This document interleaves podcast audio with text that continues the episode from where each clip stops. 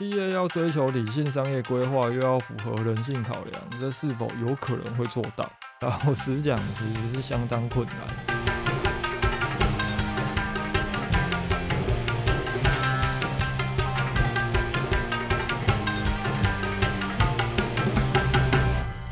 商业上很常遇到一种情况，就是事业体创造的营收交回到总公司之后，对于总公司来说，他可能就觉得啊，这不过就是一个小成绩。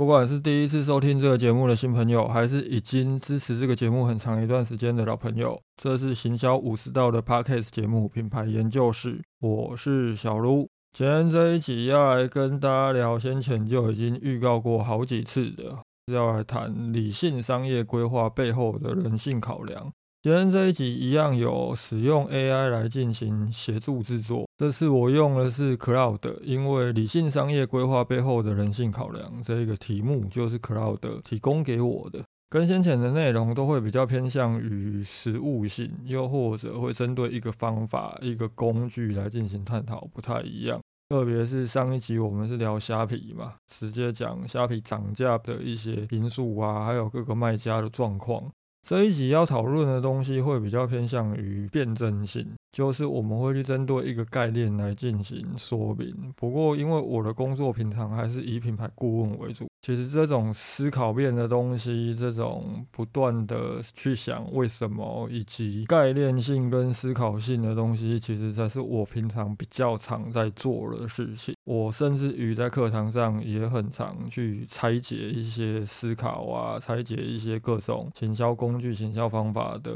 思维。也有学员在课后 评价的地方讲说，最喜欢我讲这一些拆解思维的东西。不过今天这一集其实我们也不会讲的太过于深入了，要探讨的东西也是一些平常有在进行企业营运的人，你们可能多多少少都会去涉及到的一些决策面的东西。那我们就进入今天这个重点，到底什么叫做理性商业规划背后的人性考量？理性跟人性本身听起来其实就充满了冲突，这也是企业在营运过程当中最常见的拉扯，甚至是造成相当多的企业因为过于偏颇于某个层面，而在某些行销决策上面翻车。企业要追求理性商业规划，又要符合人性考量，这是否有可能会做到？然后实讲其实是相当困难的，人无完人。我们今天想要过度追求完美的时候，反而会相当的不正常。所以我也不建议大家一定都要去做出一个最佳化的一个选择。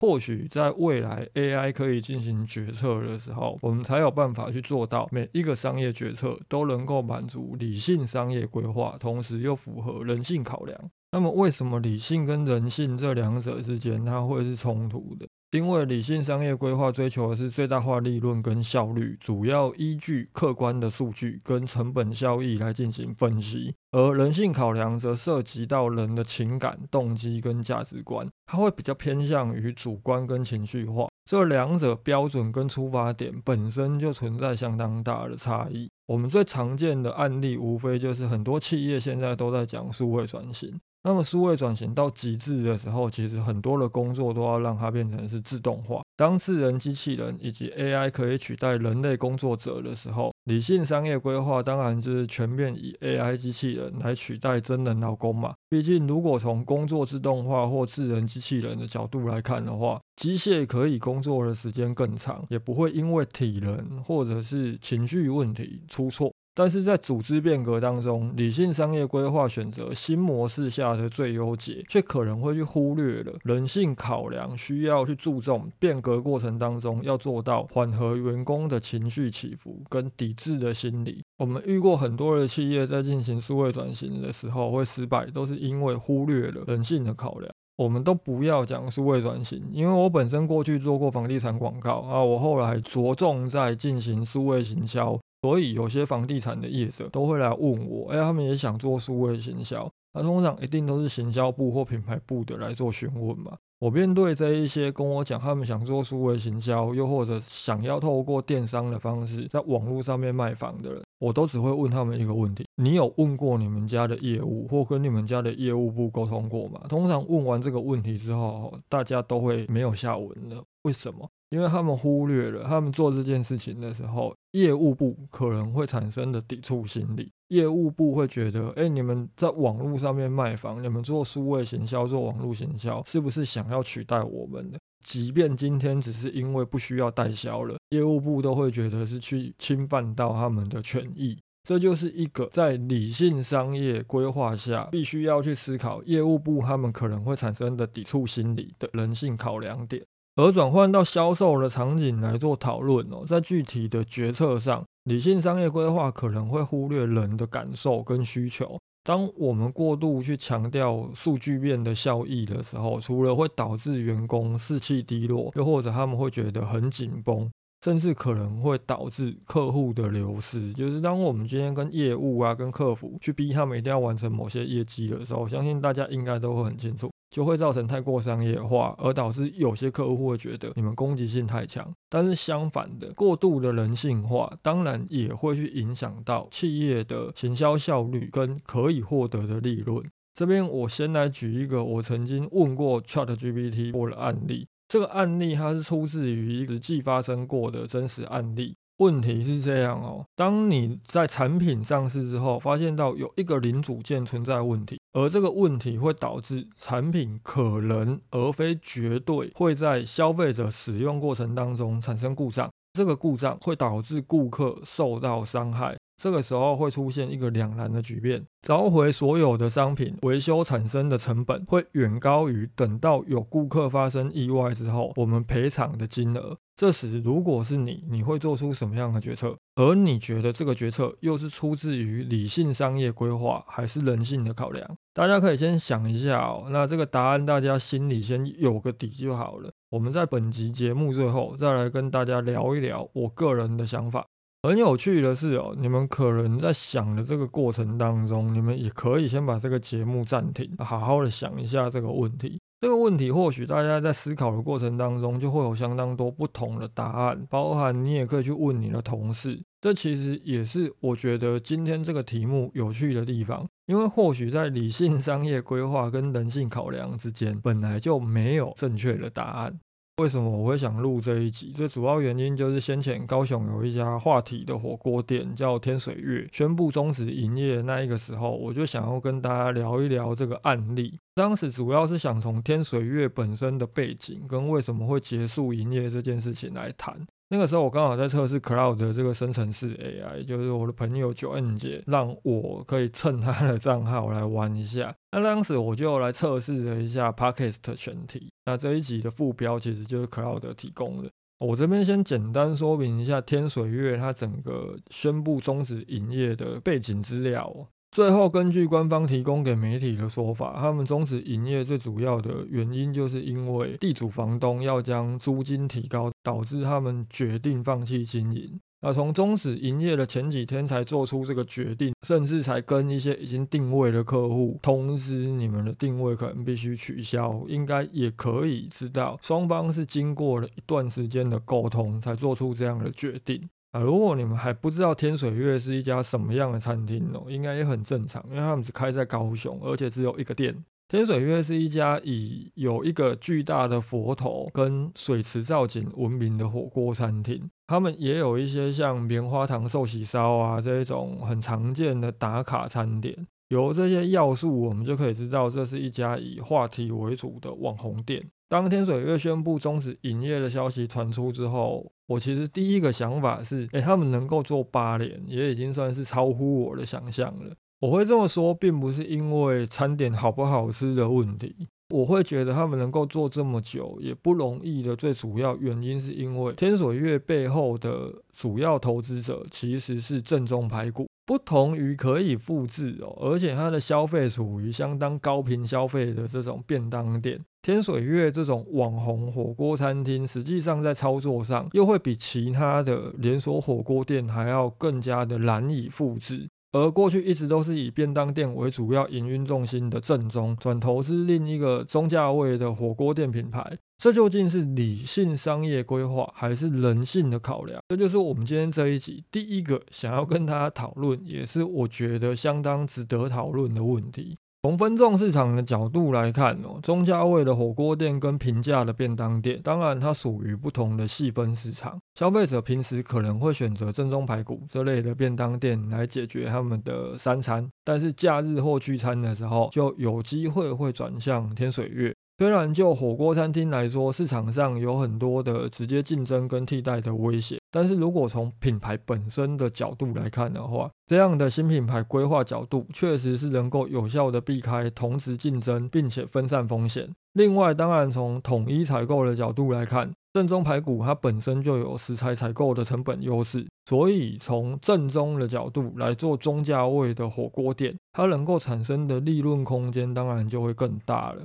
那么为什么在这样的情况之下，我还会觉得天水月可以开八年，相当出乎我的意料。即使天水月本身是可以获利的，但是我们在商业上很常遇到一种情况，就是事业体创造了营收交回到总公司之后，对于总公司来说，他可能就觉得啊，这不过就是一个小成绩。关于这个拉扯，其实更常见于 B to B 制造业转投资成立 B to C 品牌这件事情上面。我们一般都会建议 B to B 制造业可以考虑成立 B to C 品牌，因为主业现有的资源呢，像是技术、生产规模，都会让 B to C 品牌更有掠夺优势。即使你的产品跟品牌并不存在差异化，你也有品质跟价格上面的优势，而不像其他的新创品牌需要投入相当的成本才有办法建立出品牌。另外就是品牌跟策略可以针对 B to C 的市场进行最佳化，不需要去迁就 B to B 的市场要求，更容易去建构出清晰且一致的品牌定位跟售后服务。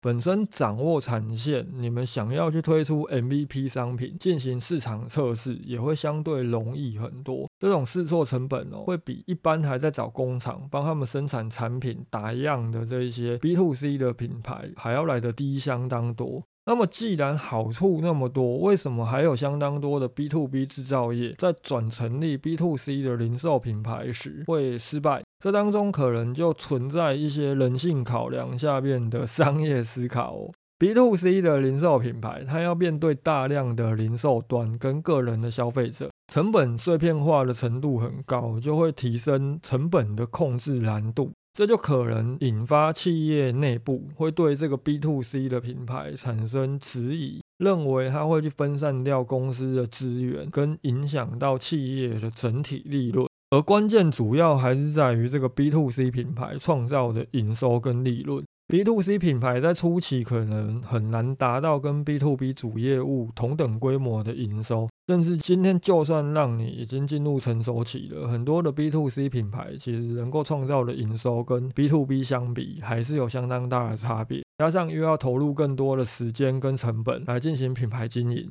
就很容易会被总公司当做是一个只会吃钱啊、烧钱的子品牌，这又会产生一些内部的压力。而这种内部产生的阻碍，究竟是出于理性商业规划，还是人性考量？相信当大家所在的位置不同的时候，你们的答案也会不相同。那么，相较于这种 B to B 啊，又或者是企业的营运哦，我们回到天水月终止营运这个问题来探讨的时候，就会相对容易很多。因为他们终止营运的原因就是房东决定要涨房租，这自然就会对天水月的营运造成相当高的成本负担。房东涨租的问题哦，在这几年的话，应该会越来越多，会这个问题会逐渐的浮现，造成越来越多实体商家可能都会决定退场，这是接下来可以观察的一个市场的现象。那么房东涨租的原因到底是为何？有可能是因为媒体大量报道实体商家的业绩利多，让他们觉得有利可图。那也有可能是因为最近增加了，他们本身也有成本的考量。那么房东将租金提高，虽然会去增加他的收入，但是也有相当大的几率可能会因此造成店家成本过高，而无法继续承租，造成这些房东接下来也会有一段时间都没有办法获得租金收入。调涨租金的决策到底又属于理性商业规划还是人性考量？关于这个问题哦，我同时对 Cloud 还有 ChatGPT 进行了提问。双方的答案其实就体现出我们今天讨论的这个主题在辩证上面其实有相当大的难度。两个 AI 工具给我的答案是完全不一样的。ChatGPT 觉得房东涨房租是出自于理性商业规划，而 Cloud 他觉得这就是一个不考量理性商业规划的人性考量。我们从理性商业规划的角度来看哦，也就是 ChatGPT 它的认知，房东他可能会认为媒体报道实体商家的客流量增加，这意味着整体市场的需求上升，所以提高租金能够去应对市场的变化，即便原有的租客不租了，也有可能会有人承接。而更直观一点的商业思考，当然就是税金增加了，造成它的成本也会上升嘛。那么提高租金就是将成本转嫁来保障自身利益的做法，这就很像我们一开始解释什么是理性商业考量的核心基础嘛。又或者他们希望透过租金提高来增加收入，提高他们的投资回报率，这也是有可能的。但是直接调涨租金这个商业决策当中，可能掺杂了更多不理性的人性考量。这是 Cloud 它的认知。首先就是，如果这些房东哦，他没有深入去分析这些商家的成本结构跟承受能力，基本上就我对很多房东的理解啦，他们一定是不会去分析这些事情的。过高的租金就会去导致这些商家无法继续的维持营运，又或者觉得这些房东的要求很无理而决定关店。这就会对房东的长期收入造成比较大的影响。理性一点的做法，应该是在保证租客能够经营稳定的这个前提下，逐步的去调高租金。另外就是，如果这些房东哦，他真的就像我前面提到了，他单纯就是因为媒体的报道跟个人的主观直觉，就决定要大幅度的调整租金的时候，这更是一种缺乏对市场变化的长期观察跟评估。因为媒体的报道，它可能存在片面性跟渲染性，而未必会等于是事实。包含了即使有成本提高的问题哦，这些成本并没有实质的大幅增加的话，它是否会构成短期间之内快速调高租金的一个理由？这件事情是值得商榷的。或许今天这个主题的答案哦，从我们前面这样讨论下来，有相当多的解释角度。但是从很多的商用房地产市场的结果来看，相当多的房东涨价决策，其实都是因为人性考量远高于理性规划所造成的。以上的内容就是我以天水月这个餐厅延伸，结合 Cloud 的选题跟协助发想内容进行的探讨。啊，这一集 AI 的协助制作程度大概是百分之十五左右了，也没有相当高，因为整体的架构我一开始就设定好了，甚至于我在规划今天这一集的内容的时候，我个人还有点小兴奋，因为我觉得整体的内容的厚度还蛮丰富的，我还蛮喜欢这样的规划方向，当然它就会比较硬一点。比较没有办法像先前讨论的那些主题，可能实物性比较强啊，又或者大家日常的生活当中，可能都会比较常去碰到那一些工具跟方法。那么讨论到这里，回到一开始提到的那个问题：当你的产品上市之后，发现有一个零组件存在问题，这个时候你到底是要选择召回所有的商品进行维修，还是你要等顾客发生意外了再来赔偿他们？在我先前针对这个问题询问 Chat GPT 的时候，我那个时候其实也没有进一步的去询问到理性商业规划跟人性考量这两部分。而当时单纯针对问题来做讨论的时候，Chat GPT 的选择是立即召回。而这一次我在询问 Cloud，其实获得的结论也都是相同的。而他们会进行这样的回答，是出自于针对企业道德、社会责任价值以及提升品牌忠诚度这些角度出发。即使不召回，看起来成本比较低，但是当事件爆发之后，一样 必须要全面召回，甚至可能会引发其他产品没有出问题的消费者，因为不安心，觉得企业不够善良，而决定集体的诉讼来跟企业进行要求赔偿。因此，全面召回维修，现在其实才会是一个正确的理性商业规划下做出的决策。但实际上，过去真正发生过这个案例的时候，那一家企业他是选择掩盖事实的。他等到事件爆发之后，他才承认有这样的问题存在。这都是出自于对召回成本的短视，而去忽略了问题曝光之后可能会造成的品牌伤害、顾客流失跟法律诉讼这一些更深远的损失，当然是属于短期观点下的人性考量。但是我相信，当有些公司做出这样的决定时，他们一定也都认为自己做了最理性的商业规划。这也是我觉得今天这一个题目有趣，相当值得录一集来跟大家聊一聊的主要原因。那么今天这一集的讨论就到这里哦。欢迎大家针对这样的讨论方式，又或者这样的题目规划方向、探讨的方向，留言或者是私讯来跟我讲一讲你们的想法啊。如果是 Apple Podcast 的听众，觉得今天这一集很有趣，又或者有帮助到你，也请不吝惜给个五星好评，并留下你对今天这一集的想法。本集讨论就到这里，拜。